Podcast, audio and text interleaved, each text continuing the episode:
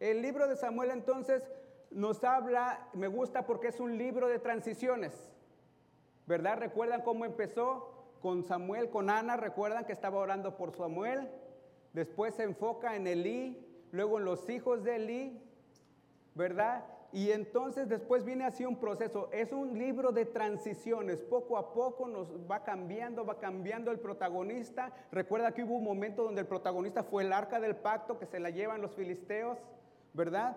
Y en este, en este momento Saúl no había sido nombrado en este libro hasta empieza hasta hace un capítulo atrás, donde va a cambiar su vida, donde va a cambiar su forma de vivir, ¿verdad? Nos platicaba el pastor que él era de los más altos de su lugar de donde él era, dice que a todos los veía hacia los lados, no había más alto que él. O sea que en, este, según la descripción humana, él calificaba para un rey, ¿verdad? Estaba fuerte, estaba alto y aparte pues estaba bien guapo. Entonces pues eh, todo eso lo calificaba físicamente para un rey. Pero eh, recuerden, el Señor pues no nada más quiere el físico, el Señor quiere el corazón. Ahora, cuando vemos cómo Saúl va a ser, en este capítulo vamos a ver cómo va a ser ungido. En este capítulo vamos a ver cómo es apartado para Dios. Vamos a ver cómo Dios lo escoge, lo utiliza y le cambia. Literalmente la palabra de Dios el día de hoy nos dice que le cambia su corazón. Y eso no tiene que eso tiene que ver mucho con lo que nosotros con lo que a nosotros nos pasa. ¿Por qué? Porque un día nosotros tal vez nos levantamos, un día alguna persona nos predicó del Evangelio y ese día nuestra vida cambió. Dice literalmente en la palabra de Dios, ahorita lo vamos a ver, que dice que el corazón de Saúl cambió. Y ese es un proceso, mis queridos hermanos, que nosotros conocemos muy bien. Entonces a veces no digamos, ay, es que Saúl que cometió un error, es que Saúl, ¿sabe que Muchas veces nosotros somos actuamos igual que Saúl. Entonces vamos a ver. Entonces dice ahí, les voy a leer eh, los primeros hasta, hasta, el, hasta el versículo 3 como para ir entrando en es como serie de introducción, como algo como introducción para que usted más o menos vea lo que pasa en este capítulo. Entonces nos dice, entonces Samuel tomó el frasco de aceite y lo derramó sobre la cabeza de Saúl. Lo besó y le dijo, ¿no te ha ungido el Señor por príncipe sobre su pueblo? En otras Biblias dice, en otras, en otras versiones dice su heredad. Cuando te apartes hoy de mí, hallarás dos hombres cerca del, sepulcro de Raquel en el territorio de Benjamín, en Celsa, y te dirán, las asnas que fuiste a buscar han sido halladas. Ahora, ahora tu padre ha dejado de preocuparse por las asnas y te ha angustiado. Y está angustiado por ustedes y dice, ¿qué haré en cuanto a mi hijo? De allí seguirás más adelante y llegarás hasta la encina de Tabora. Ahí encontrarás tres hombres que suben, que suben a Dios en Betel a uno llevando tres cabritos, otro llevando tres tortas de pan y otro llevando un odre de vino y ellos te saludarán y te darán dos tortas de pan, las cuales recibirás en tus manos. Después llegarás a la colina de Dios, donde está la guarnición de los filisteos, y sucederá que cuando llegues a la ciudad, allá encontrarás un grupo de profetas que descienden del lugar alto con arpa, pandero, flauta y lira delante de ellos estará profetizando. Amén. Entonces vamos a empezar, mis queridos hermanos, con los primeros versículos de este capítulo, ¿verdad? Nos está diciendo, entonces Samuel tomó un frasco de aceite. El frasco de aceite no era cualquier tipo de aceite, este aceite era de unción. Vemos en, los primeros este, libros de la Biblia, en la Torah, que el aceite era un aceite especial, preparado con las instrucciones de Dios, no era cualquier aceite.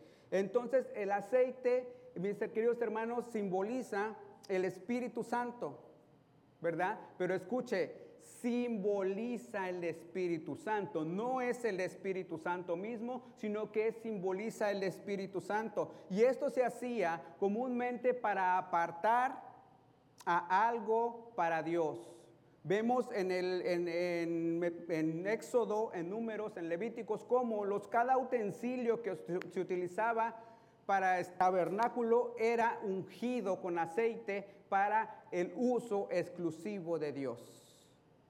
Entonces cuando vemos que Samuel está ungiendo a Saúl, le está diciendo, yo te aparto para mí y tú vas a hacer de acuerdo a mi propósito. Entonces es lo que está diciendo. Tomó entonces Samuel un frasco de aceite, que en aquel tiempo pues no, era, no había frascos, era un cuerno, pero la traducción lo, dice así. Un cuerno de aceite y lo derramó por su cabeza, ¿verdad? Vemos que David nos, nos, nos, nos, este, explica en, en un, en un salmo, ¿verdad? Que cómo se sentía el óleo, ¿verdad? Que bajaba por la barba y que era el- la unción del aceite de, para apartar a, alguien con el propósito de servir a Dios. Dice, entonces lo derramó sobre su cabeza. Ahora, quiero que usted entienda, mis queridos hermanos, todo esto está pasando en secreto. Recuerdan, él andaba buscando las asnas y de repente pues encuentra a Samuel y él que ni se bien este no tenía ni idea que estaba hablando con el mismísimo Samuel y le dice, "¿Puedo hablar con el profeta?" y dice, "Pues soy yo." Y entonces todo esto pasa entre ellos dos. Ellos na- no hay nada que no hay público, él lo está ungiendo en privado. Entonces, ahí es donde me, me encanta hacer este, este punto. ¿Por qué? Porque muchas veces, mis queridos hermanos, el Señor nos utiliza, pero no nos, va a, no nos va a poner como muchas veces queremos nosotros que nos utilice, que nos presente enfrente y que digan, este va a ser su nuevo líder. No, cuando el Señor te empieza a utilizar, cuando el Señor empieza un proceso contigo, sabes que la mayoría de las veces va a ser en secreto. Y Dios va a tocar tu corazón. Y Dios te va a hablar. Y Dios te va a decir lo que tienes que hacer. Con, pero es un proceso el cual va a empezar la mayoría de las veces en público. Muchas veces o en, allá afuera, en la vida secular, nos enseñan que el líder tiene que ser nombrado y a partir de ese momento es gobernador de todo. Pero aquí vemos cómo el Señor empieza a trabajar con Saúl. Él va a ser rey de una nación, pero primero tiene que pasar por este proceso. Entonces dice, lo derramó sobre su cabeza y le dijo, ¿no te ha ungido el Señor por príncipe de su pueblo? Bien interesante este juego de palabras, mis queridos hermanos. ¿Por qué? Porque dice, no te ha ungido el Señor. O sea, primero que nada, el que está haciendo esto, aunque es Samuel, no, no, él, no está diciendo yo te ungido, él está diciendo te ungió el Señor. Es decir, yo estoy haciendo algo que Dios me está diciendo que haga y no soy yo. ¿Por qué? Porque muchas veces, mis queridos hermanos, nosotros llegamos a cometer este error. Porque dijimos, decimos, y yo he escuchado mucho y incluso hasta a mí me llegó a pasar. Oh, yo acepté al Señor con el hermano tal. Él me habló del Evangelio y de repente lo hacemos así como que nuestro héroe, ¿verdad? O a los que están evangelizando, oh, ya llevo tantos y los van apuntando en su libretita. Ya llevo tantos, oh, ya voy a romper mi marca. Ni sabemos si a lo mejor se quedaron en una iglesia o se siguieron en el Evangelio, pero pues llevan su récord, ¿no? Entonces aquí está diciendo algo bien, bien, este, bien importante. Dice, no te ha ungido el Señor por príncipe, o sea, lo va a poner como rey, sobre su pueblo. Sumamente interesante esto, mis queridos hermanos, porque no está diciendo, te doy mi pueblo para que hagas lo que quieras. Te está diciendo, sobre mi pueblo tú vas a ser príncipe. Es decir, yo te voy a utilizar a ti para que puedas hacer el propósito mío en mi pueblo, ¿verdad? Entonces es interesante, mis queridos hermanos, porque muchas veces al llegar a ser líderes o al llegar a ser pastor, y yo no estoy llamando, hablando de esta iglesia en particular, pero muchas veces se llega a pensar que esta persona es un tipo de rey que puede hacer lo que quiera con quien quiera. Lo cual está muy equivocado porque aquí nos está diciendo es el primer rey y le está dando las instrucciones bien claras, dice, sobre su pueblo, sobre el pueblo de quién? El pueblo de Dios. En otras Biblias dice su heredad, es decir, lo que Dios quiere, te lo deja encargado a alguien. Entonces, la unción, como les decía, es un evento, pero es un simbolismo. Pero otra cosa, el pueblo sigue siendo de Dios, no quiere decir que Dios se lo dejó, ni quiere decir que después todos los, israelitas iban a orar a Saúl en vez de Dios, sino que era era el asunto que Dios lo iba a poner como gobernante.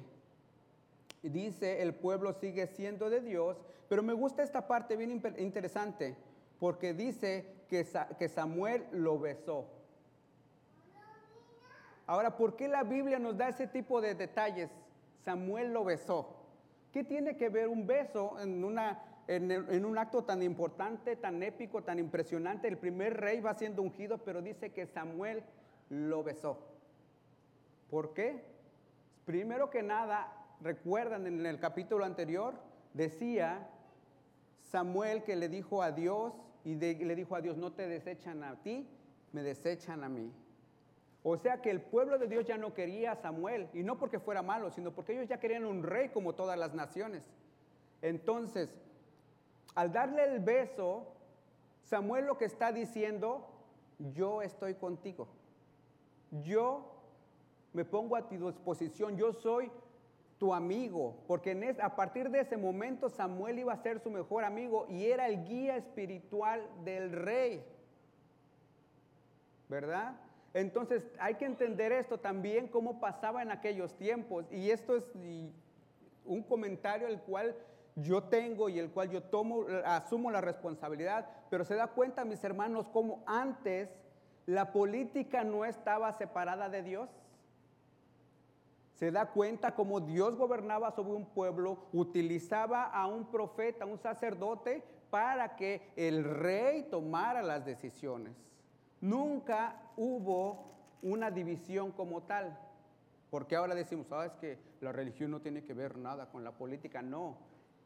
Para los israelitas, Dios seguía siendo el centro de todo. Saúl solamente iba a ser utilizado por Dios. Tenemos que entender eso, mis queridos hermanos. Entonces, como tal vez podría ser que cualquier persona pudiera, haber llegado y decir, yo te unjo y yo te nombro rey. Entonces el Señor Dios da tres señales a Saúl. ¿Para qué? Para que confirmara que lo que Dios estaba por hacer iba a ser cierto. Y ahora estas señales son bien interesantes porque no era como que vas a ver un árbol allá, ¿no? O como dicen ahorita en muchas iglesias, hay alguien con una enfermedad, pues lógico que te vas a encontrar a alguien. Pero aquí le está dando instrucciones específicas. Y vamos a ver en el versículo 2. Cuando te, cuando te apartes de mí hoy, hallarás dos hombres cerca del sepulcro de Raquel. Le está diciendo un área específica. En el territorio de Benjamín, en Celsa. Y te dirán, las asnas que fuiste a buscar han sido halladas. Ahora tu padre ha dejado de preocuparse por las arnas y está angustiado por ustedes y dice que haré en cuanto a mi hijo. Amén. Dice, ahora, la pregunta aquí es, lo manda a un lugar específico, pero ya le está diciendo, le está diciendo, vas a, vas a hallar a dos hombres cerca del sepulcro de Raquel en Celsa y te dirán, las asnas que fuiste a buscar han sido halladas. ¿Se da cuenta cómo es Dios?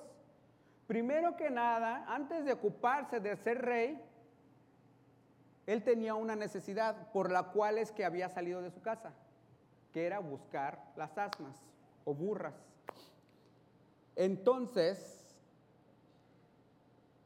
Dios se da cuenta cómo Dios suple, cuando Él te manda a una misión y cuando Él te va a utilizar y empieza tu proceso, sabes que Dios sabe. Dios no es, una, no es alguien que sea una persona envidiosa o que sea una persona que, oh, te voy a utilizar y no has comido en 20 días. Cuando Dios te va a utilizar y cuando Dios te da una misión, cuando Dios tiene un propósito en tu vida, Él te va a suplir lo necesario para que tú lo hagas. ¿Qué está haciendo aquí? Le está supliendo sus necesidades inmediatas. ¿Por qué? Porque esa era la preocupación. Encontrar las burras, por eso salió. Entonces yo muchas veces, mis queridos hermanos, pasa que nosotros no nos podemos concentrar en cosas, no nos podemos concentrar en nuestro trabajo, no nos podemos concentrar en nuestra escuela o incluso en la iglesia. ¿Por qué? Porque estamos pensando en las cosas, eh, nos roban el sueño, nos, nos, este, nos distraen la mente y estamos pensando en otras cosas que no tienen sentido. Pero aquí nos está dando un ejemplo de que cuando Dios tiene un propósito para ti, Dios va, va a satisfacer tus necesidades inmediatas. ¿verdad? Entonces le dice, tú ya no te preocupes por seguir buscando a las burras, ya las encontraron. Y esto es un problema muy común, mis queridos hermanos, en estos tiempos. ¿Por qué? Porque nos atareamos. ¿Por qué? Porque nos afanamos. La Biblia misma nos dice en Mateo 6, 31, 34, no os afanéis por el día de mañana. ¿Por qué? Porque cada día trae su propio afán.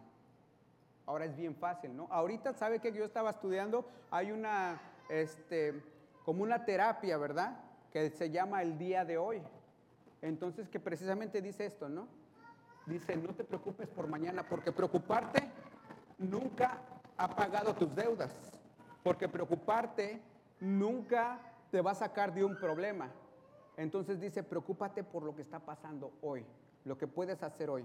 Pero ¿sabe que yo me doy cuenta? Que esa terapia pues ya estaba, Hace dos mil años el Señor Jesús le dijo, no os afanéis por el día de mañana porque cada día trae su propio afán. Es algo que el Señor nos está diciendo, confía en mí. Yo te voy a suplir tus necesidades, pero tú cumple mi propósito. ¿Cuántas veces no hemos visto a los varones de Dios y las mujeres de Dios cuando están en una necesidad? Incluso vemos a Elí cómo, perdón, a Elías, cómo le llevan de comer los cuervos. Tenía hambre y los cuervos mismos Dios los utilizó para llevarles de comer. Entonces, cuando Dios quiere utilizar a alguien, le va a proveer. Ahora, ¿qué tanto tú te quieres dejar utilizar? ¿Qué tanto tú quieres servir? Si usted nos pregunta aquí en la iglesia Oasis, ¿cómo yo puedo eh, estar alineado con el propósito de Dios aquí en la iglesia Oasis? ¿Sabe qué? Aquí se requieren tres cosas importantes. Primero que nada, su presencia. ¿Tú quieres ponerte a disposición de Dios en iglesia oasis? Pues requerimos que estés aquí.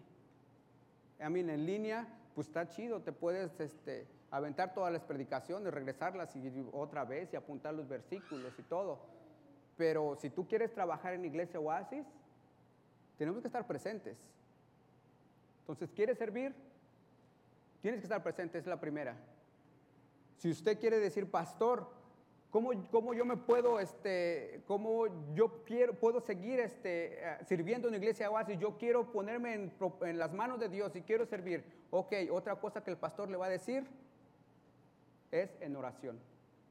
Tenemos que estar orando. ¿Para qué? Para que Dios utilice y para que Dios traiga más gente y para que Dios proteja a su iglesia. ¿Por qué? Porque nosotros somos débiles y también cometemos errores y para que cuide cada uno de nuestros corazones el Espíritu Santo. Esa es la segunda. Y la tercera, en servicio. Entonces, hay tres cosas que la iglesia Oasis necesita de ustedes si usted en realidad quiere servir a Dios presencialmente, en oración y en servicio. Ahora y usted me va a decir, bueno, y entonces el dinero dónde queda, ¿no? Ay, que la membresía es para sacar dinero. No, mis queridos hermanos, porque el dinero viene después. Si usted tiene un corazón agradecido, si usted viene, ora con nosotros y sirve con nosotros, va a tener un corazón agradecido con ganas de dar, porque Dios ya está trabajando en su vida. Eso es prácticamente instantáneo. Eso viene siendo como parte del fruto del amor, de conocer la gracia divina de Dios y la misericordia de Dios. Bien importante, ¿no? El dinero, pues yo decía que sí sería necesario, pero ¿sabe qué? Tenemos un Dios que es dueño de todo. No ocupamos su dinero porque Él lo va a proveer de alguna forma, pero sí ocupamos servidores y servidoras que estén, como decía un pastor, en la brecha, que dediquen su tiempo, que oren y que tengan disponibilidad para servir. Amén. Entonces dice, de ahí seguirás adelante, en el versículo 3, de allí seguirás más adelante y llegarás hasta la encina de Tabora. Ahí encontrarás tres hombres que suben de Dios a Betel, uno llevando tres cabritos, otro llevando tres tortas de pan y otro llevando un odre, un odre de vino. Ellos te saludarán y te dirán dos te darán dos tortas de pan, las cuales recibirás en sus manos. Yo aquí, hermanos, yo ya me hubiera perdido. Imagínense que Samuel o que alguien me está, que mi hermano Raúl me está dando una instrucción y me dice, te vas a ir allá donde vive la hermana Raquel, luego te vas a ir a la derecha y te vas a encontrar un señor que te va a dar unas tortas de pan, ojalá que fueran de jamón, y luego te vas al otro lado y te van a dar este, unos refrescos y luego otras cosas y te la van a dar en la... Yo ya me hubiera perdido. Y yo hubiera dicho, a ver, este, déjame apuntarle, ¿no? A ver dónde le escribo, cómo, cómo va a ser esto. Pero no, le está diciendo, uno llevando tres cabritos, le está dando descripción cosa por cosa. Que encontrarás tres hombres que suben de Dios a Betel, vienen de un lugar específico, uno llevando tres cabritos, no tenían que ser cabras, cabritos, otro llevando tres tortas de pan y otro llevando un odre de vino. Y dice, y ellos te saludarán. O sea, si no lo saludaban, no valía la pena. Y te darán dos tortas de pan. Llevaba tres, fíjese, llevaba tres, pero le van a dar dos, las cuales recibirás en sus manos. No se las van a decir, ten y te las dejo, no, se las da en sus manos. Interesante, ¿no? Cómo Dios es tan específico, no deja escapar nada. ¿Para qué? Para que no diga, oh, esto es una coincidencia. No, está siendo totalmente específico. Y vemos cómo Dios sigue proveyendo para el camino. ¿Por qué? Porque ya iba de regreso. Pero recuerde que no llevaba nada. Entonces Dios le provee todavía para el regreso, le provee el pan, le provee este, eh, los cabritos, perdón, le cobré y el odre de vino, no, las tortas, perdón, las tortas las cuales recibirá de sus manos. Le van a dar de comer, le van a dar de comer. Y al mismo tiempo esto sirve para que comprendiera todo lo que Samuel ya le había profetizado. Es decir, le dijo que iba a pasar y esto va a ser una confirmación de que Dios está haciendo su obra todavía y que lo que se había dicho iba a ser cierto. Dice en el versículo 5, después llegarás a la colina de Dios, donde está, donde está la guarnición de los filisteos. Sucederá que cuando llegues a la ciudad, allá encontrarás un grupo de profetas que descienden del lugar alto con arpa, pandero, flauta y lira. Delante de ellos estarán profetizando. ¿Verdad? Hay una señal súper importante que están ellos, ¿verdad? En una cierta área encontrarás un grupo de profetas que descienden del lugar alto. Del lugar alto quiere decir que venían de adorar a Dios, venían del lugar donde hacían este, holocausto a Dios, ¿verdad? Vienen con arpa, con pandero, más venía todo el grupo de alabanza ahí, tan, tocando, y dice, y ellos estarán profetizando.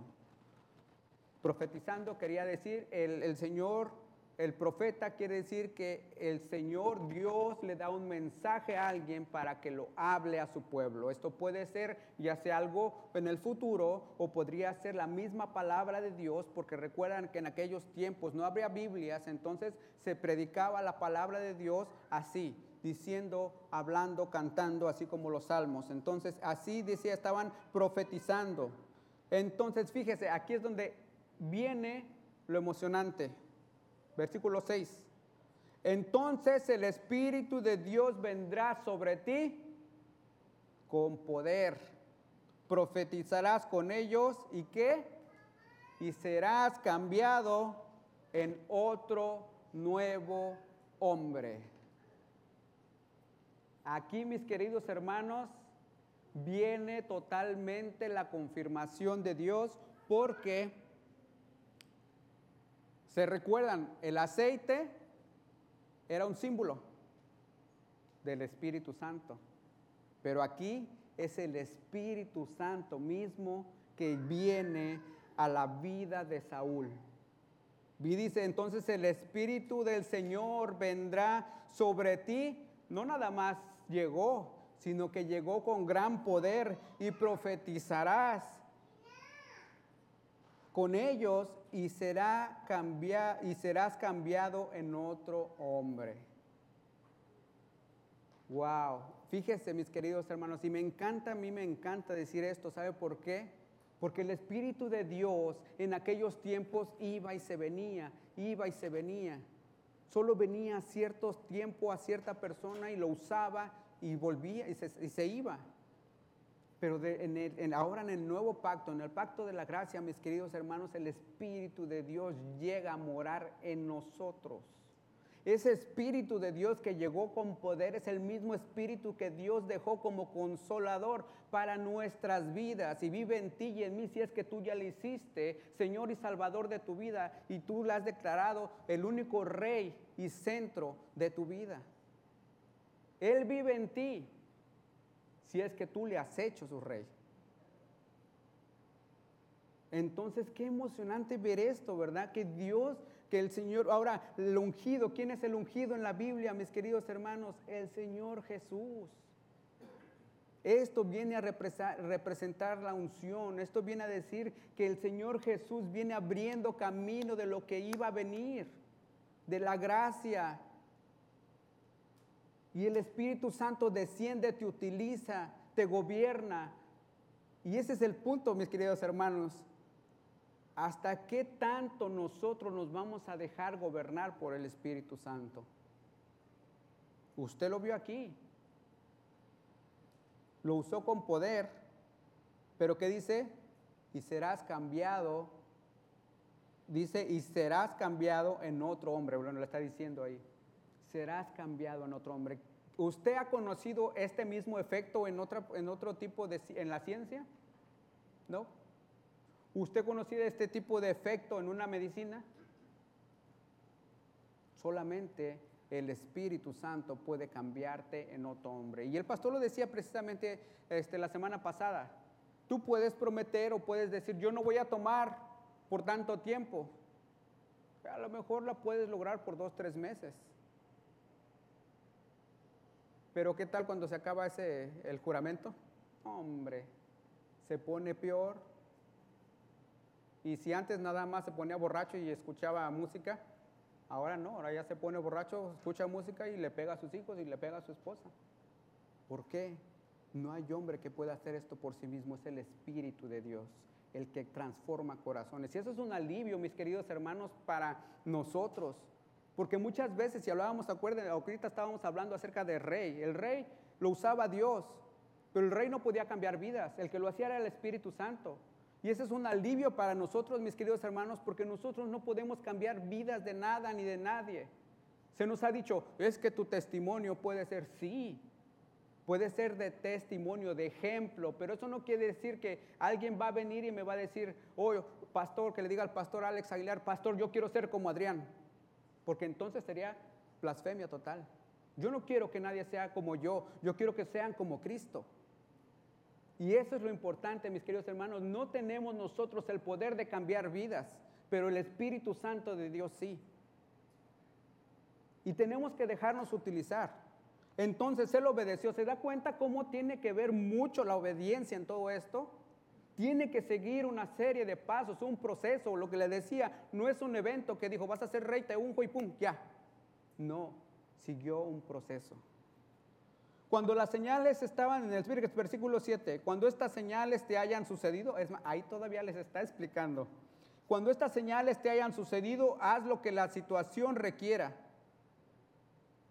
En, otras Biblias, ah, me encanta esto, en otras Biblias, vean su Biblia, dice, haz lo que te plazca.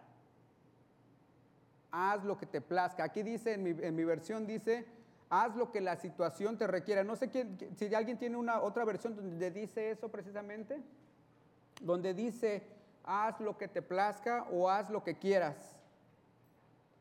Dice, ¿por qué? Porque Dios está contigo. ¿Te das cuenta ¿Cómo es Dios?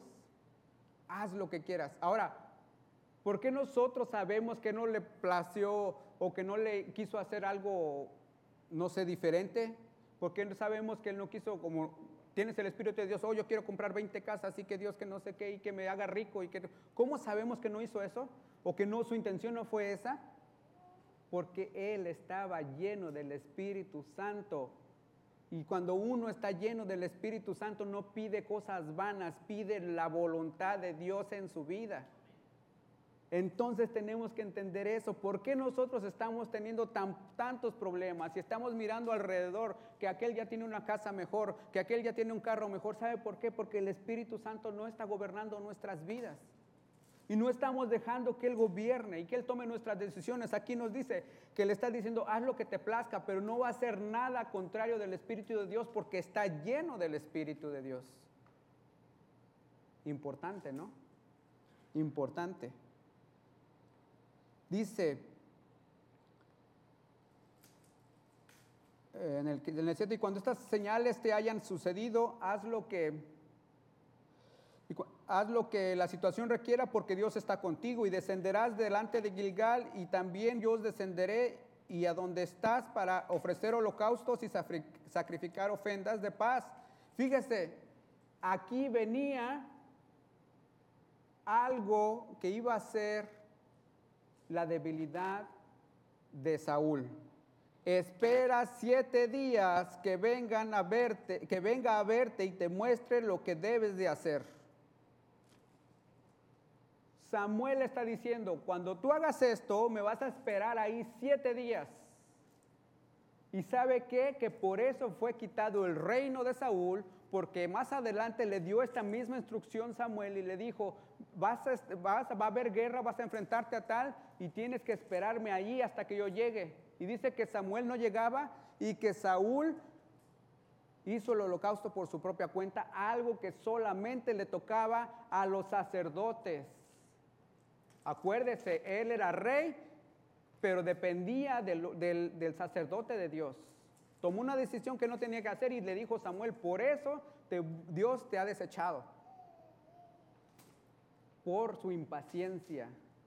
¿Por qué? Porque nosotros queremos hacer el rol de Dios. Porque Dios tiene algo ya listo para ti, un propósito donde te va a utilizar. Pero tú dices, no, yo es que yo ya, es que yo ya vio al enemigo enfrente y dijo, no, es que ya no puedo esperar. ¿Y qué decía? Es que, ¿qué se van a decir de mí? ¿Se van a burlar?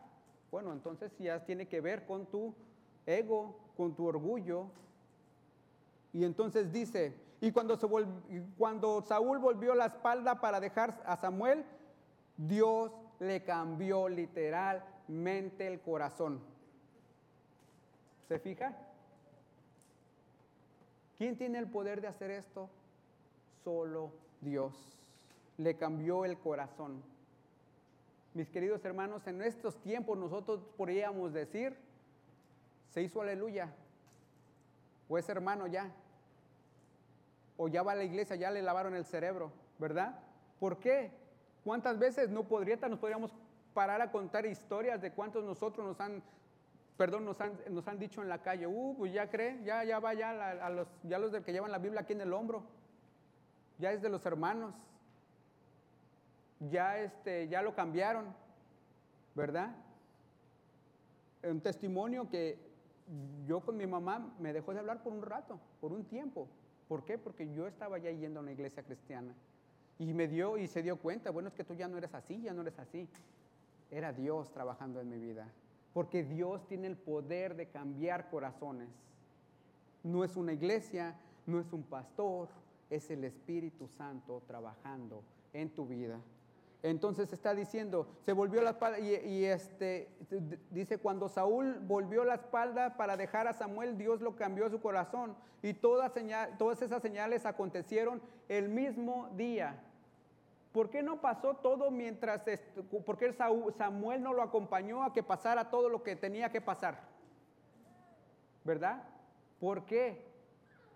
Porque, acuérdense, Samuel era el sacerdote de Dios. Y si hubiera pasado todo esto, iba a decir es que Samuel está aquí, porque Dios está a su favor. pero lo mandó solo. Y todo esto pasó solo, porque era como una muestra diciendo, Dios ya está contigo. Dios también va a estar contigo y Dios va a darte sabiduría para gobernar. Y fíjense que gobernar el pueblo de Dios era difícil. Eran necios, eran idólatras, eran rebeldes. Nada, nada que digamos que no podamos comparar, porque ahora el pueblo de Dios, créanme que tendemos a ser rebeldes, tendemos a, tendemos a ser idólatras. Pero esto le acontece y le dice que pasa, todo esto pasa en un día. ¿Se da cuenta? En un día. ¿Cómo asimilas todo eso en un día? En la mañana andabas buscando burras o días antes andabas buscando burras y de repente sales ya ungido y, vas a ser rey de toda una nación. Solamente Dios lo puede hacer. Cuando Saúl, ya estamos acabando mis queridos hermanos, cuando Saúl y su criado llegaron allá a la colina, un grupo de profetas salió en su encuentro y el Espíritu de Dios vino sobre él con gran poder y profetizó entre ellos empezó a hablar de... ¿Se, dan, ¿se recuerdan que no conocían ni al ungido de Dios? No conocían ni a, ni, a este, ni a Samuel, que era el profeta de Dios. O sea, él no tenía idea de que, era este, religión. Y de repente está profetizando.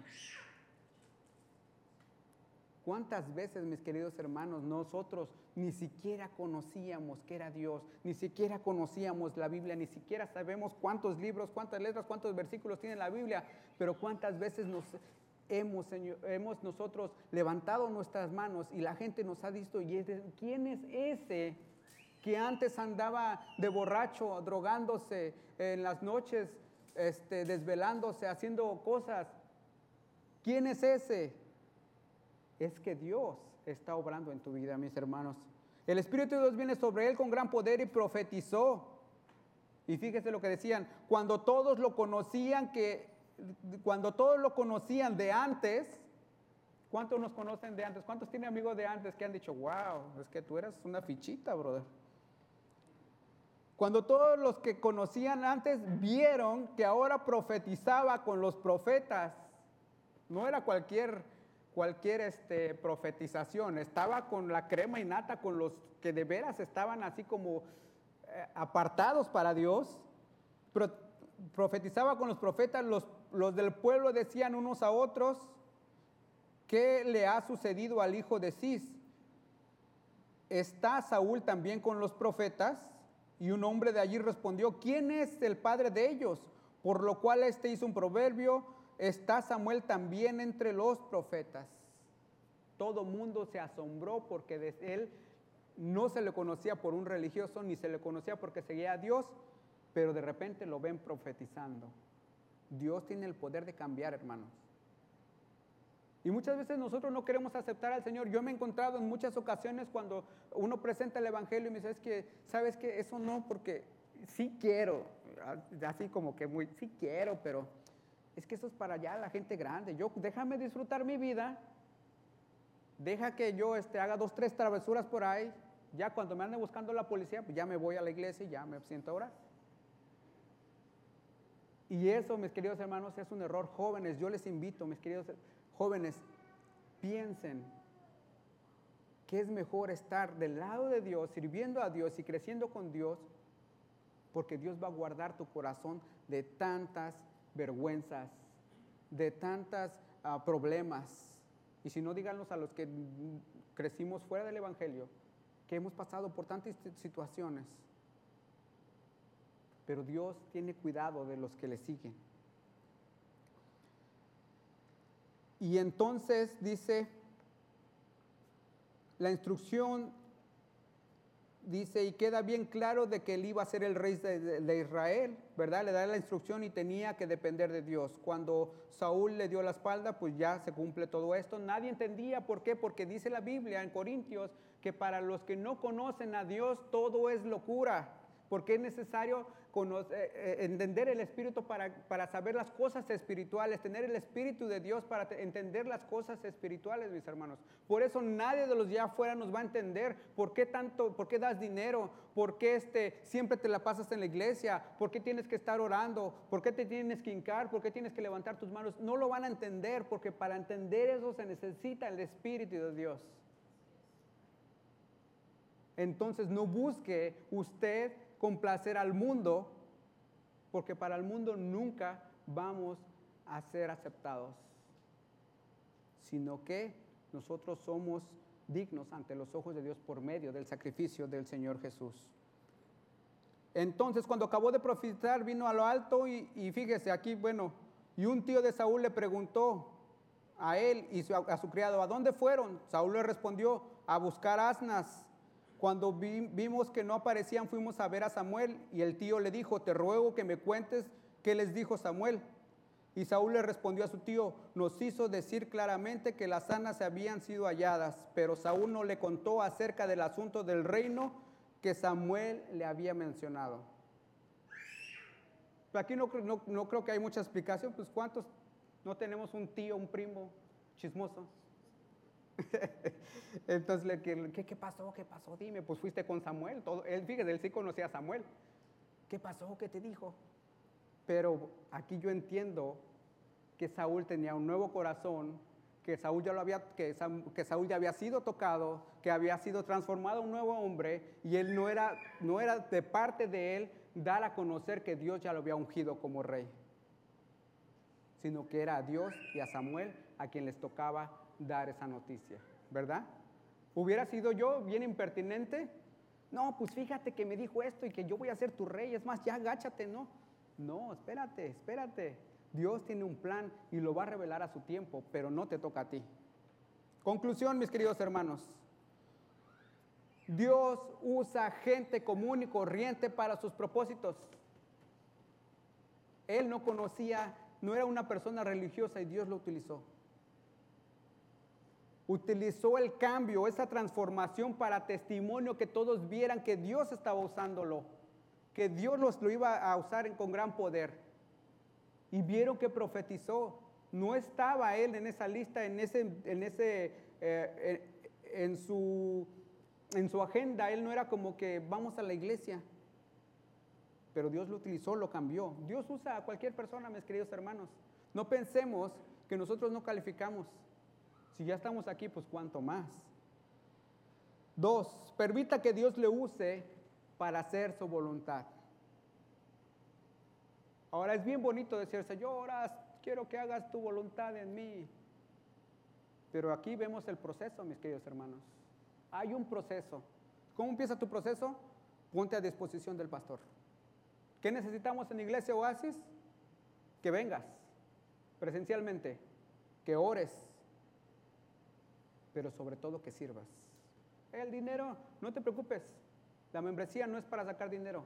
La membresía es para que sepas que hay una responsabilidad, no con nosotros, con Dios. Permita que Dios le use para hacer su voluntad. Y número tres, Dios puede cambiar cualquier corazón. No importa que si es la abuelita que rezaba el rosario, que si se aventaba todo, no importa. Dios tiene el poder, el Espíritu Santo de cambiar cualquier corazón. De hecho, cuando yo me doy cuenta, aquellas personas que eran como que bien religiosas antes, tienen un, cuando vienen a los pies de Cristo, cuando aceptan al Señor, cuando se ponen a trabajar, fíjese, son tan fieles y tan servidores que ponen el ejemplo, mis queridos hermanos. ¿Sabe por qué? Porque su fe solamente estaba eh, desviada. Pero cuando nosotros ponemos nuestra fe en el Señor Jesucristo, Dios recompone tu vida, te transforma tu corazón y tiene un propósito para ti.